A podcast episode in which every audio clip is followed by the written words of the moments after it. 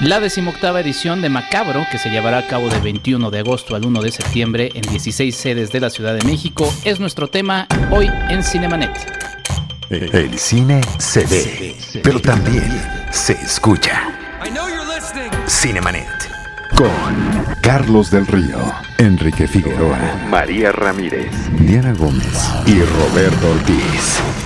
Cine, cine, cine y más cine. Bienvenidos. Cinemanet. Cinemanet.com.mx es nuestra página de internet. Mi nombre es Enrique Figueroa Anaya y les doy la más cordial de la bienvenida a nombre de Charlie del Río, titular de este espacio, y a nombre de todo el equipo de Cinemanet, Roberto Ortiz, Diana Gómez, María Ramírez, quien por cierto, quien por cierto acaba de ser su cumpleaños, así que felicidades, Uriel Valdés, y bueno, todo nuestro equipo, nuestro postproductor Enrique Gil, como siempre, eh, pues rifándose con todas las grabaciones de este Cinemanet. Y bueno, pues el día de hoy tenemos una gran entrevista con Edna Campos, ella es directora del Festival Macabro, que ya lleva su, a su edición 18. Edna, ¿cómo estás? Bienvenida. Hola, muy contenta de estar con ustedes pues muy, contenta, muy contentos también de que llegues a esta ya decimoctava edición. Se dice fácil, pero no lo es. No, no, no, no, y menos esta. No, no es cierto. En realidad todas tienen su nivel de complejidad, pero conforme va eh, creciendo el festival, conforme van pasando los años, el nivel de exigencia cada vez es mayor y pues tratar de, hacer el evento de acuerdo a lo que a las expectativas tanto propias como de la gente eh, requiere mucho trabajo. Nosotros ya sabemos de qué va Macabro, pero cuéntale por favor a la gente que se acerca por primera vez tanto a este podcast como también a esta edición de Macabro, de qué va este festival de cine de género. Bueno, Macabro es el primer festival de cine de horror que eh, se hizo aquí en México, es el, es el primero, y eh, de alguna manera es el que eh, abrió la puerta para algunos directores que, son independientes. Eh, con esto me refiero a que hacen sus películas con recursos casi casi propios, o, que tienen un financiamiento muy eh, escaso. Y eh, pues de alguna manera ha servido como una ventana y a la vez como un espacio de formación para los mismos. ¿no? Igual es, ha sido un espacio de formación de público para el cine de terror que va más allá de pues las películas comerciales. Eh, hace 18 años las cosas eran muy distintas, ¿no? Inclusive para este cine, eh, de alguna manera le ha de haber ganado cierto respeto el que también personajes como Guillermo del Toro ganara Óscares, ¿no? Eh, y también un poquito a lo que decías de que igual es un poco más difícil hacerlo, pues las cosas para los festivales en este en este año, en este tiempo en el que nos encontramos, eh, pues no solamente a nivel México, sino también a nivel mundial, eh, pues sigue siendo un poquito más difícil continuar esos proyectos, ¿no? Que, que, bueno, ahora llegas a 18 años y no es poca cosa. ¿Cómo lo ves de hace 18 años ahora que se ha ido aprendiendo en el camino, Edna? Bueno, eh, de hace 18 años, eh, yo creo que eh, lo primero que, que, yo recuerdo es que sí fue muy difícil eh, tener apoyo institucional por el prejuicio que había contra el género, ¿no? no se consideraba ni siquiera un tema cultural, ni tampoco se consideraba de calidad, ¿no? Entonces, eso pues hacía como que fuera difícil insertarlo en, digamos que en un en una este en un escenario cultural como era en ese en ese momento no además bueno pues sí estábamos justamente cuando, cuando estaban haciendo digamos todo este eh, movimiento de festivales de cine que pues bueno ahora son aproximadamente 140 festivales de cine en el país. Y en ese momento pues existía por supuesto el festival de Guadalajara. Había eh, algunas muestras de cortometraje, entre ellas Expresión en Corto, que después se convirtió en el Festival de Guanajuato, y eh, pues básicamente eh, pocos, ¿no? y la mayoría eran de nicho. Entonces, justamente nosotros eh, entramos en el nicho del cine fantástico y del terror y empezamos a, mover, eh, a movernos, ¿no? Y de alguna manera sí generamos la posibilidad de que tuviera el reconocimiento institucional y esto pues se convirtió en una base para muchas otras cosas. ¿Y cuál fue tu acercamiento con el cine de horror? que tú recuerdes, la película que te impactó, lo que te llevó a, a esta aventura que ya va a 18 años y los que faltan, ¿no? Bueno, mi primer acercamiento más que nada fue por los libros. Eh, me gustaba mucho leer libros que tuvieran que ver eh, con terror. O sea, me gustaban los cuentos de terror y me, gustaba que me platicaran leyendas. Mm. Siempre me gustó mucho que me contaran leyendas, ¿no? Y, es algo tradicional en nuestro país. Es algo muy tradicional. Y lo primero que tenemos nosotros. Y además creo que es algo, yo no sé si actualmente se cuenten leyendas, no sé, que tengan a sus abuelos o a sus padres que les cuenten leyendas a los más chicos. Sí pero a mí sí me contaban leyendas y además quien me las contaba era muy buen narrador oral, entonces, este, que era mi papá, y, entonces, y, sí me dejaba, vamos, eh, exaltaba mucho mi imaginación, ¿no? En ese sentido. Y eh, bueno, eso fue eh, por el lado, digamos, de mi primer acercamiento con el terror. Ya con el cine de terror, lo que yo recuerdo, la primera película que yo recuerdo que tenía que ver con el género fue La danza de los vampiros. Ok. Y eh, posteriormente me acuerdo que sí me llevan a ver funciones de eh, películas B, como, bueno, me acuerdo que vi Tarántula, así en, función eh, de cine B. esta película mexicana que se llamaba El Triángulo de las Bermudas, de René Cardona, ¿no? También la vi en, en, el cine, ¿no? Entonces, ese fue como mi primer acercamiento, es lo que yo recuerdo eh, como los primeros... Eh, sí son mis primeros recuerdos al respecto, ¿no? Claro, que además es un cine que permite muchas cosas, ¿no? Es un, cine que, es un cine que permite tomar riesgos, ¿no? Es un cine que en las estéticas resulta muy interesante y que también, justo como en las novelas, como en algunas leyendas también, permite esas dos doble lectura o, tres o hasta tres lecturas, ¿no? Porque se tocan luego otros temas, ¿no? Que, que, que no están tan en la superficie, ¿no? Sí, así es. Creo que incluso, bueno, cuando el cine, por ejemplo, las, el terror es más psicológico, sí, definitivamente toca luego algunos eh, puntos que quizá no, no, se espera normalmente la gente que no ve el cine de terror y que de repente se encuentra algo así y dice, ah, caray, como que tiene, esto tiene su chiste y por supuesto que lo tiene, ¿no? Claro. Bueno, pues eh, ya lleva a, su, a su edición número 18, Macabro, y entre los eh, reconocimientos que se lleva está el haber sido incluido entre los 30 festivales de cine de género fantástico más esperados de este año por la Movie Maker Magazine, que no es poca cosa, ¿no?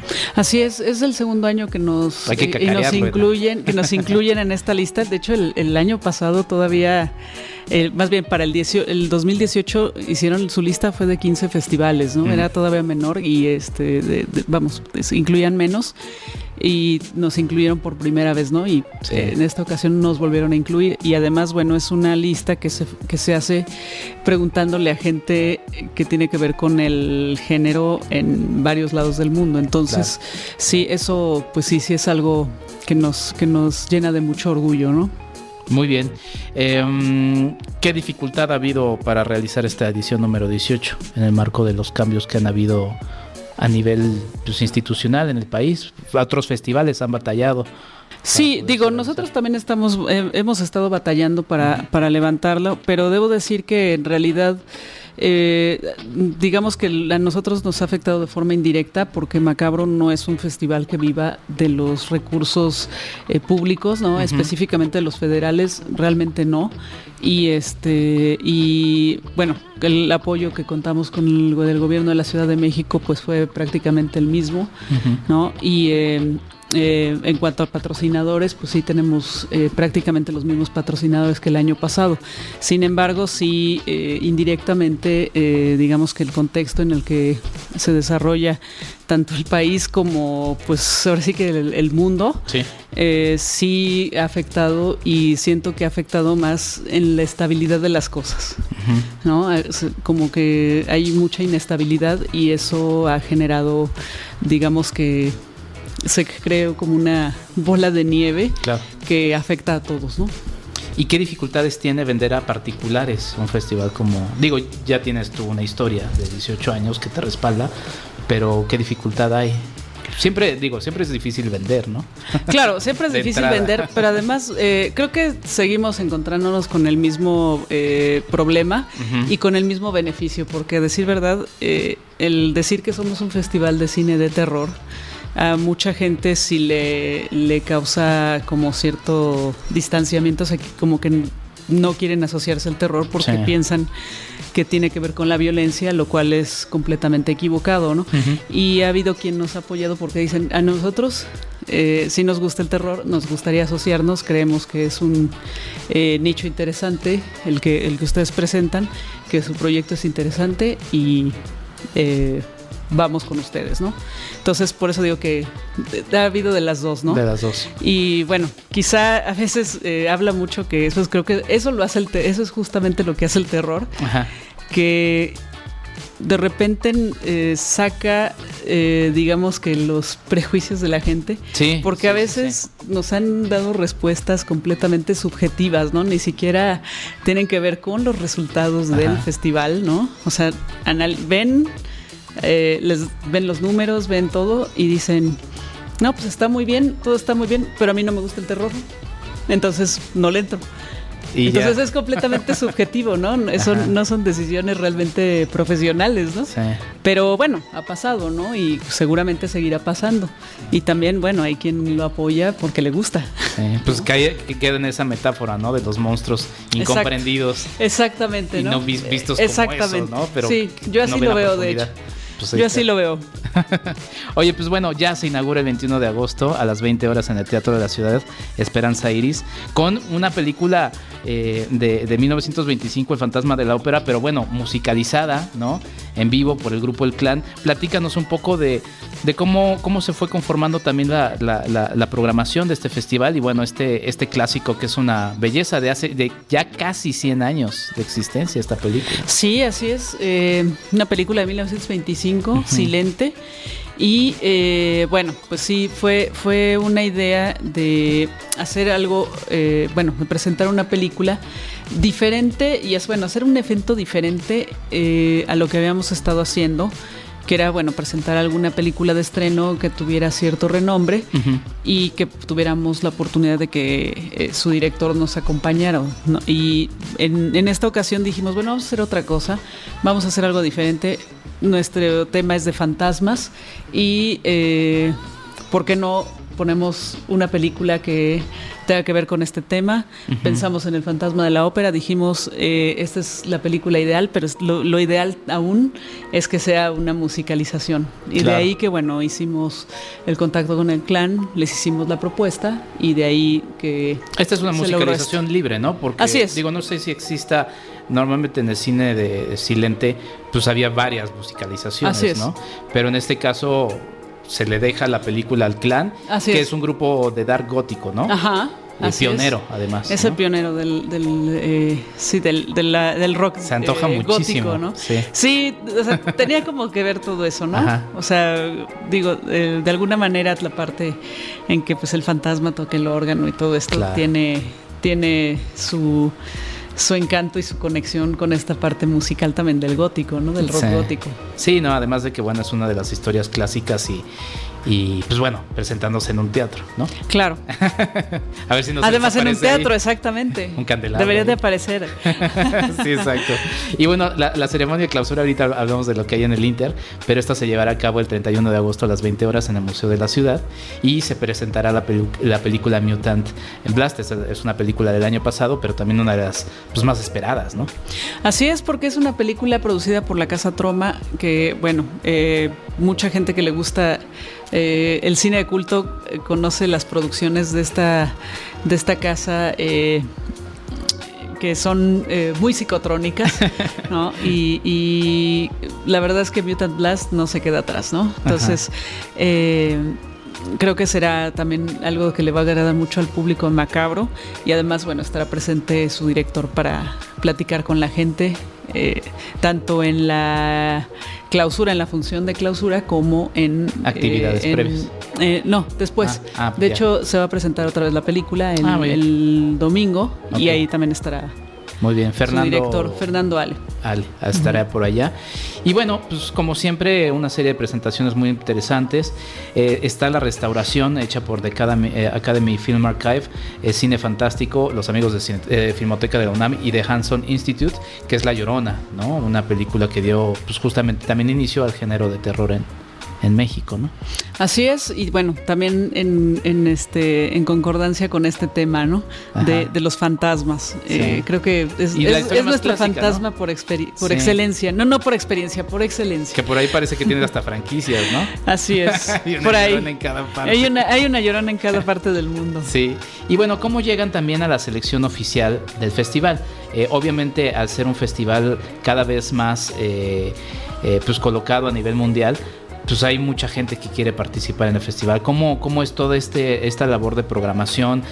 Ven muchísimas películas, ¿no? Todo el año. No sé si ya acabando el festival ya empiezan a ver las del próximo año, pero cuéntanos un poquito cómo es. Casi. A veces, a veces incluso se ven, a veces incluso se ven este antes de este festival se llegan a ver películas que pueden estar en el siguiente, ¿no? Bueno, perdón, no se descansa porque pues, qué padre ver películas y trabajar todo el tiempo. Claro, claro, aunque a veces es, aunque a veces sí es un poco cansado. Eh, cuando ya se convierte en algo que tienes que hacer por obligación. Claro. Sí es, este, sí puede ser cansado, pero bueno, eso, eso es parte de esto y además eh, digo, es, es algo que nos gusta, ¿no? A, los que estamos haciendo esto. ¿Cómo es tu equipo de programación? ¿Cuántos son? ¿Cómo se trabaja? Pues bueno, somos eh, cuatro personas, ¿no?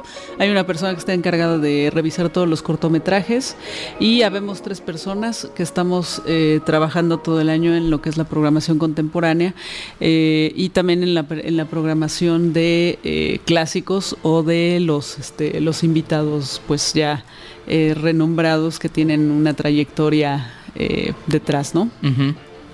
Y bueno, por ejemplo, aquí estamos con eh, la selección largometraje internacional de horror y pues hay de diversos, de, diversos países y también está la fortuna de tener la presencia de algunos de los realizadores de estas películas, ¿no? Así es.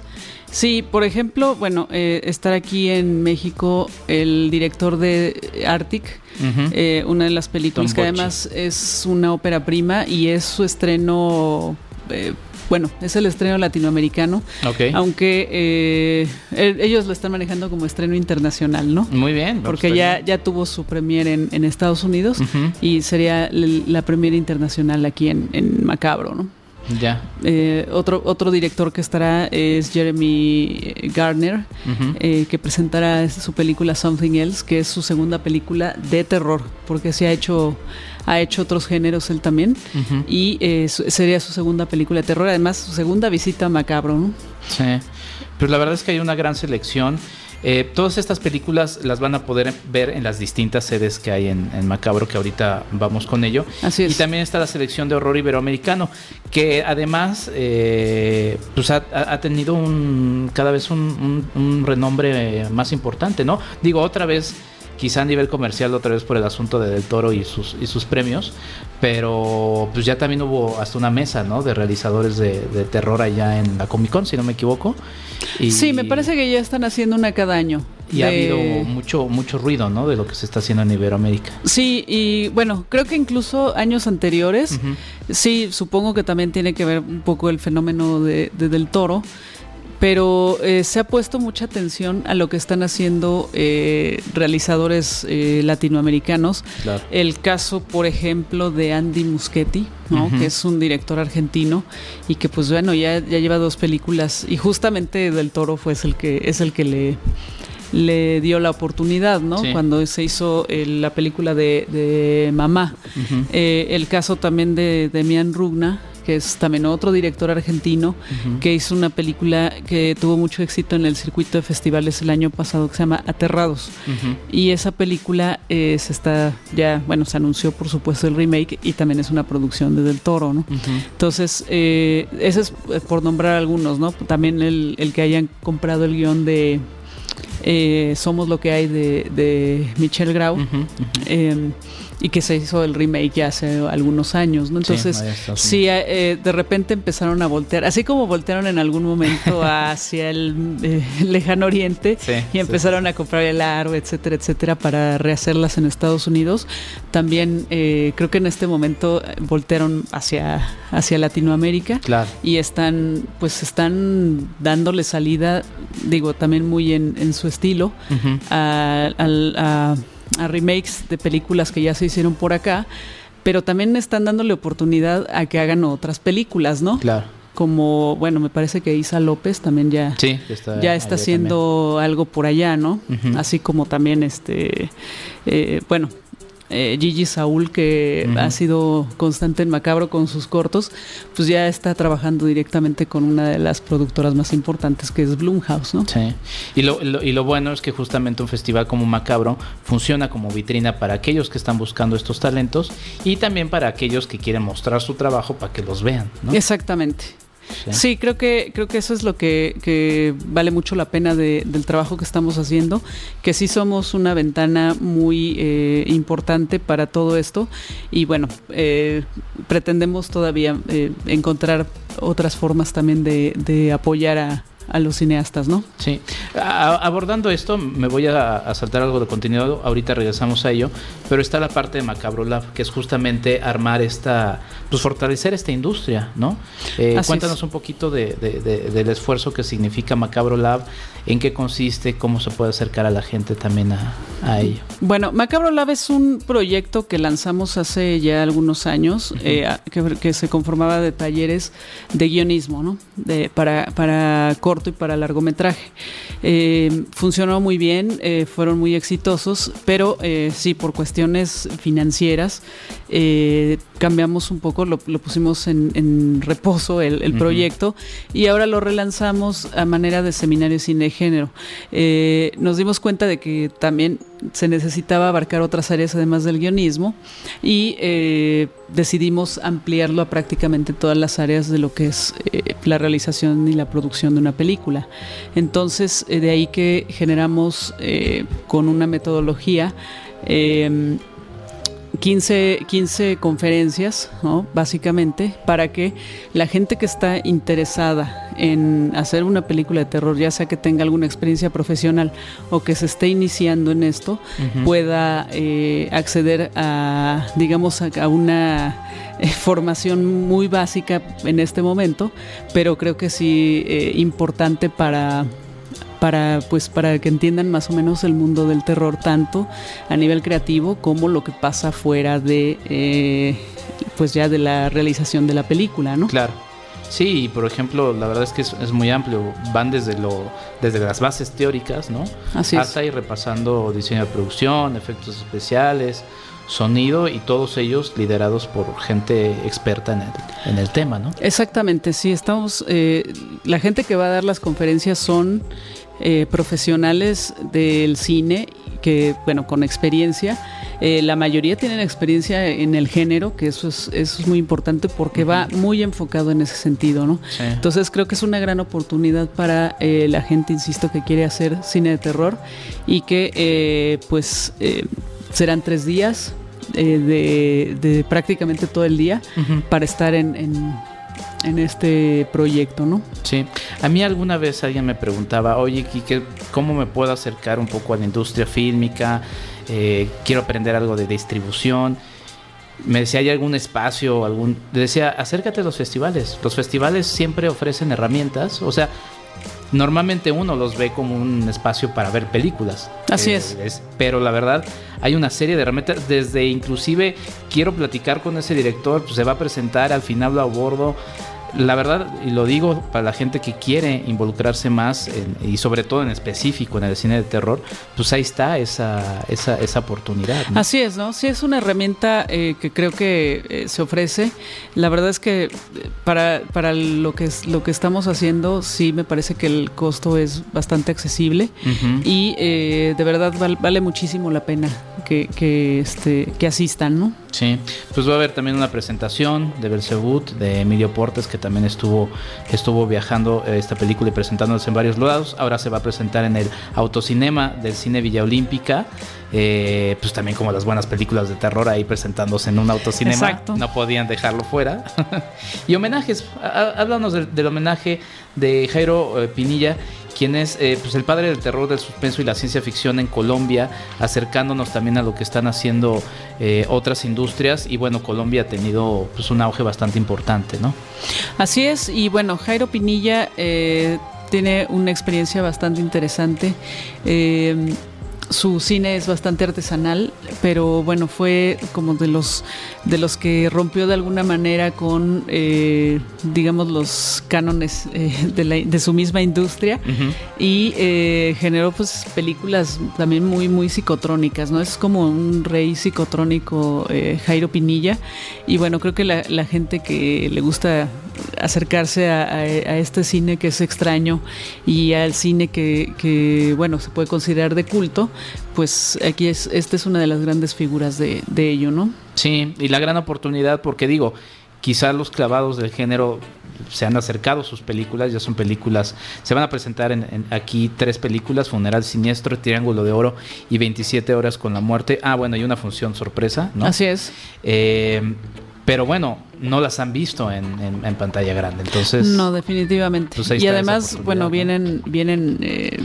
en, copias de DSP, lo cual, bueno, hay, ya tienen un trabajo ahí de, de, limpieza y de restauración de alguna manera. Sí, y bueno, desde Jalisco también están apoyando en esto que se llama Horror Emergente, el trabajo de Sofía Carrillo. Cuéntanos un poco de, ello, Edna. Bueno, eh, Sofía eh, ya ha estado eh, presente con sus cortos en Macabro en, años anteriores y bueno, consideramos que era una, que es una de las figuras a seguir en, próximo año, en próximos años en, México, ¿no? Creo que es, es, una persona súper talentosa, es una directora súper talentosa.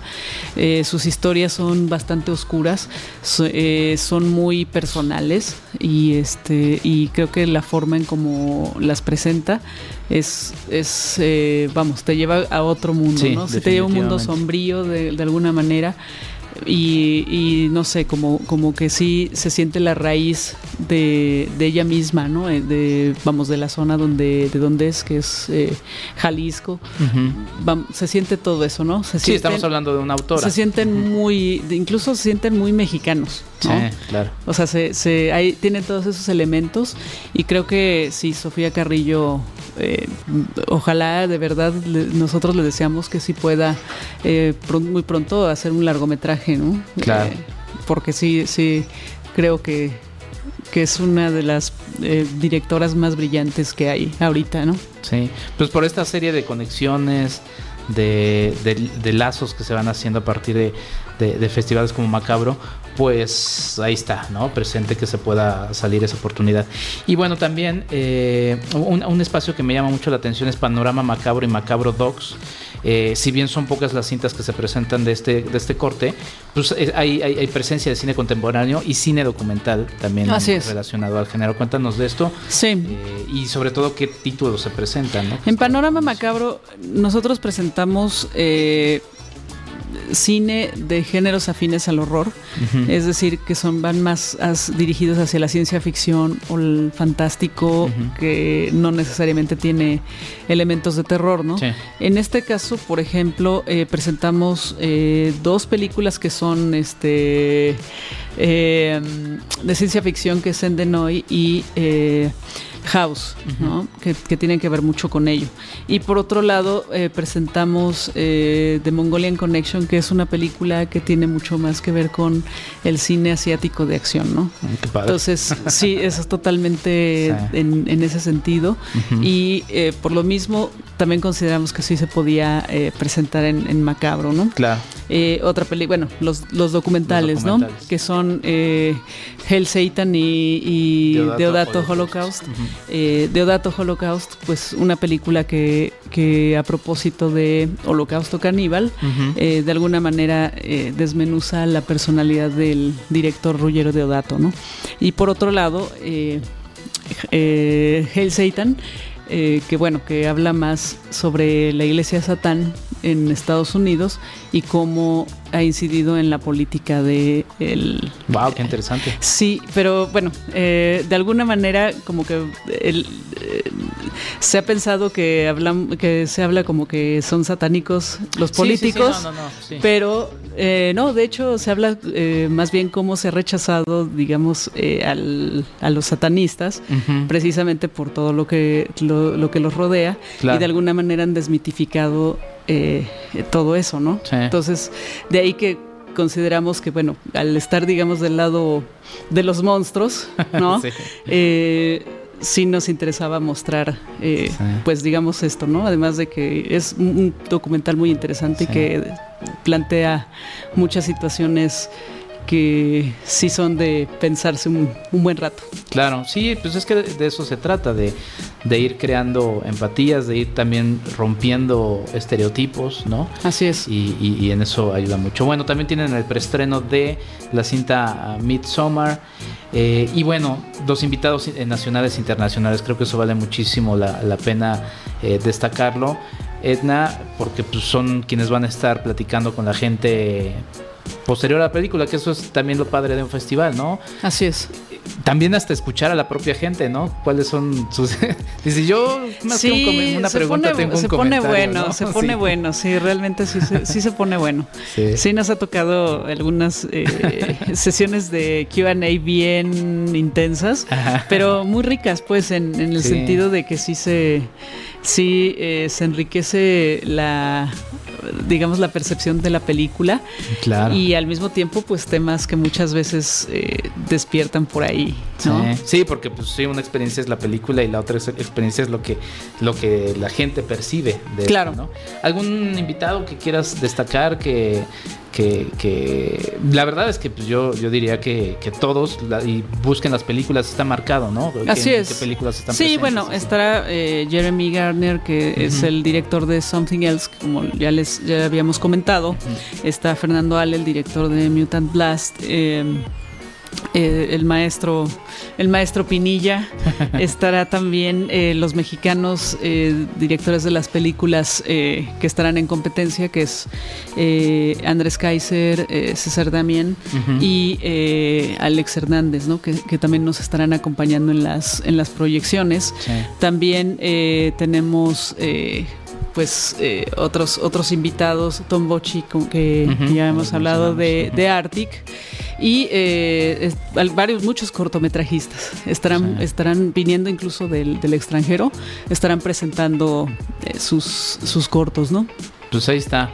Eh, va a estar del 21 de agosto al 1 de septiembre, Macabro Festival Internacional de Cine de Horror de la Ciudad de México en distintas sedes, Teatro de la Ciudad, Esperanza Iris, en Cineteca Nacional, Cinematógrafo del Chopo, Casa del Cine, Museo Archivo de la Fotografía, uno de mis lugares favoritos que es el Museo Panteón de San Fernando, es un viaje a la historia. Eh, una aclaración con el museo. Ah. Eh, desafortunadamente no, no, va a poder ser sede. El Museo del Panteón, ah, perdón. Justamente. Sí, es, también es nuestro, de nuestros favoritos, pero justamente... ¿Por la dificultad del espacio? O... No, por, por daños todavía por ocasionados por el sismo. Así es. Correcto. Sí, todavía no han podido eh, restablecer o restaurar la, la la iglesia que está junto, que sí tiene daños importantes. Ya. Entonces es por un tema de seguridad más que nada, porque el, pan, el panteón no tiene en realidad ningún problema, pero es el edificio de junto y eh, por seguridad, ¿no? Bueno, pues si no lo conocen cuando se pueda visitar, pues es un es un sitio donde están pues es toda una galería de personajes históricos, ¿no? Así es. Eh, bueno, Museo de la Ciudad de México, Biblioteca de México, Centro Cultural El Rule, Centro Cultural Javier Villaurrutia, Cine Villa Olímpica, el, Circuito de Faros, Facultad de Cine, Julián Carrillo de Radio UNAM, Universidad Latinoamericana Plantel del Valle y Pulquería Los Insurgentes. Eh, pues ahí está, la verdad es que están en todos los sitios de la ciudad. De repente es difícil pues sí hacer un festival en Ciudad de México por las distancias. Claro. Y pues aquí lo están poniendo a todos. Así es, sí. Esa es, la, sí, justamente es la, intención de tener eh, sedes en varios lados. Eh, que bueno, que puedan eh, acceder al festival de una manera más pues fácil, ¿no? Dentro de lo que pudiera facilitarse en, esta ciudad, ¿no? Que, que hay una diversidad eh, bárbara también de, eventos y el ser uno de los más importantes de ella es eh, un, un gran honor. Sí, pues ahí está, toda la información está en macabro.mx, www.macabro.mx, Facebook macabrofitch, Twitter macabrofitch, Instagram macabrofitch y el hashtag es macabro18 eh, eh, en romano, que es XVIII. pues ahí está. Edna Campos, directora de Macabro, muchas felicidades por sus 18 años, que sean muchos años más. Eh, la verdad es que también pues en México es uno de los géneros favoritos, ¿no? Sí, eh, sí, sí, sí. Y pues bueno, eh, ahí hay, mucha vida para el festival. ¿Algo más que quieras agregar? Que, pues nada, que los esperamos del 21 de agosto al 1 de septiembre. Ahí nos vemos en Macabro. Hay muchísimas actividades y eh, vamos a hacer todo lo posible para que se la pasen muy bien. En tu experiencia para la inauguración y la clausura, ¿con qué eh, anticipación tiene que formarse la gente? Porque pues se forma por supuesto gratuito y... Bueno, en, eh, hemos tenido ocasiones en el Teatro de la Ciudad que a las 3 de la tarde ya la gente está formada. ¡Wow! Pues y la, entrega, la entrega de los boletos es a las 5 y media y a las 3 de la tarde ya están formados. Hay unas filas así. Bueno, pues el tipo amigable es que lleguen a las 2. Exactamente, ¿no? Sí, Sí, o sea, son muchos boletos, pero también es cierto que se acaban. Entonces, sí. dense una vuelta temprano eh, para, para poder alcanzar el, la entrada, ¿no?